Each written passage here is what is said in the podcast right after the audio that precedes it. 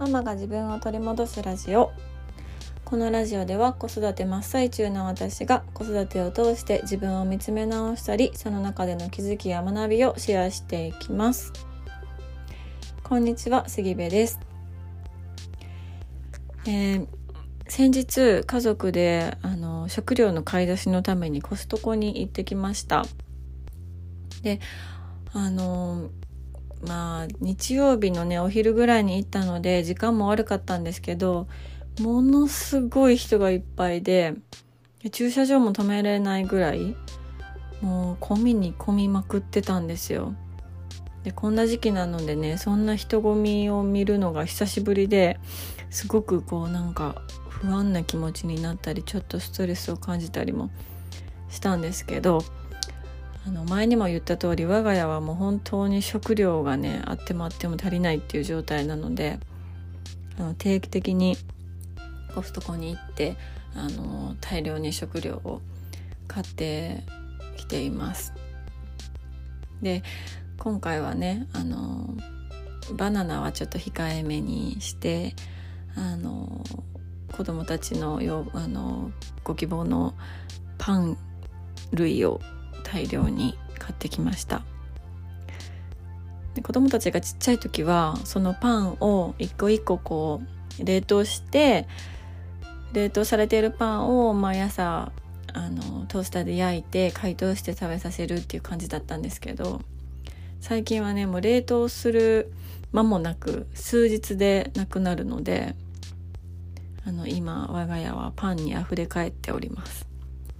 はいでもすぐなくなると思われます、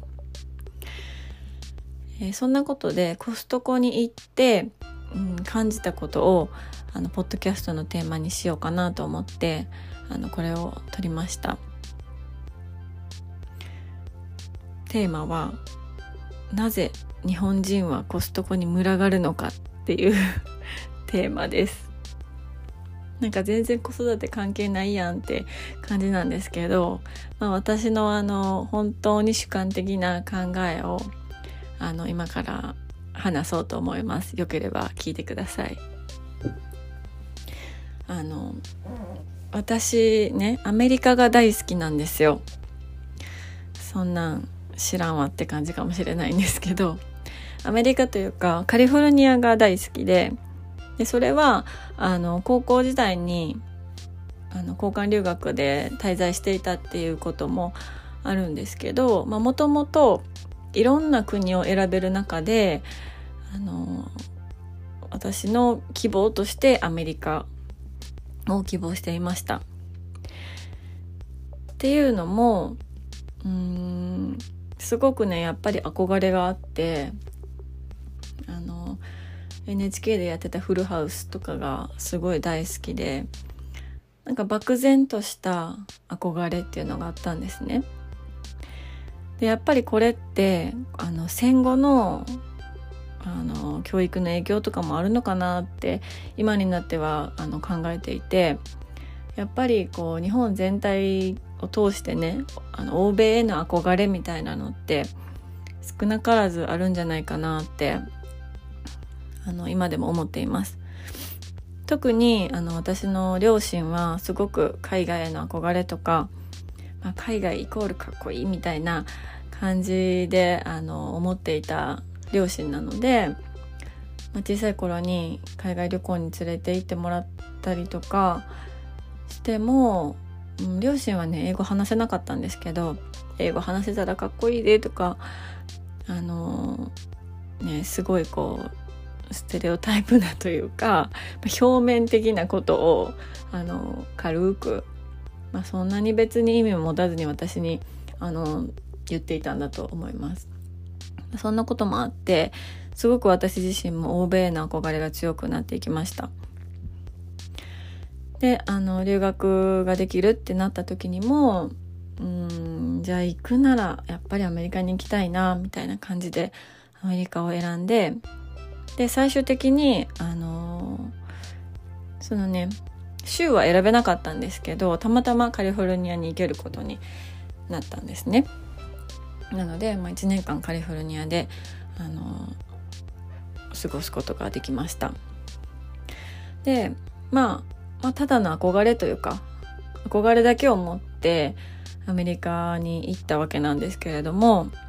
まあそこで出会った人だとか、まあ、その留学が終わった後にまた大学の時にもあのインターンシップということでカリフォルニアに行ったんですけどその時に出会った、まあ、現地にいる日本人の方々とか、まあ、いろんな方と出会う中で、うん、やっぱりカリフォルニアが好きっていう思いがどんどんどんどん強くなっていったんです。で私はねあのー、まあ、1年とかインターンシップでも数ヶ月とかしかあの滞在していないのできっと、うん、いいとこばっかりしか見てないと思うんですよ。まあ、アメリカの実態とかカリフォルニアの実態とか、まあ、課題点っていうのはあの実際見えてないと思います。ただ、まあ、1年とか数ヶ月とか滞在する中であの私が感じたことっていうのはなんかねすごくこう魂で生きている人が多いなって感じたんです。特にうん、まあ、10代高校生16歳とか、うん、若い時でしたしインターンシップでも、まあ、19歳20歳ぐらいの本当に若いあの時だったので余計にそうやってうん